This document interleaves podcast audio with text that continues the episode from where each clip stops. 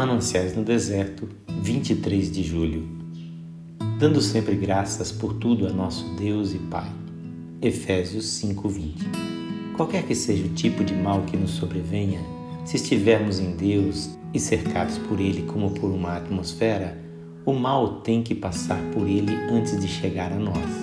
Portanto, podemos agradecer a Deus por tudo o que nos acontece, não pelo pecado que haja no fato, mas pelo que Deus trará através dele. Possa Deus fazer de nossas vidas uma ação de graças contínua e um perpétuo louvor, então Ele fará de tudo uma bênção. Certa vez vimos um homem desenhando uma porção de pontos pretos. Ficamos olhando para eles e não conseguíamos ver nada, senão um agrupamento irregular de simples pontos pretos.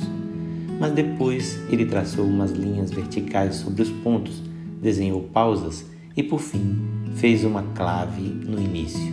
Então percebemos que aqueles pontos pretos eram notas musicais. Tocando-as, descobrimos que era o hino.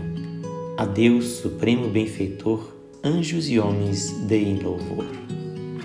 Há pontos pretos em nossa vida e não somos capazes de entender por que Deus permitiu tais coisas.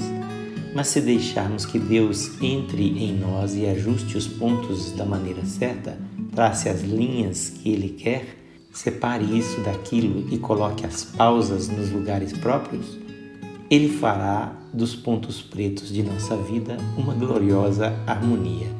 Não o impeçamos nessa gloriosa obra. Muitas pessoas devem a grandeza de suas vidas às suas tremendas dificuldades.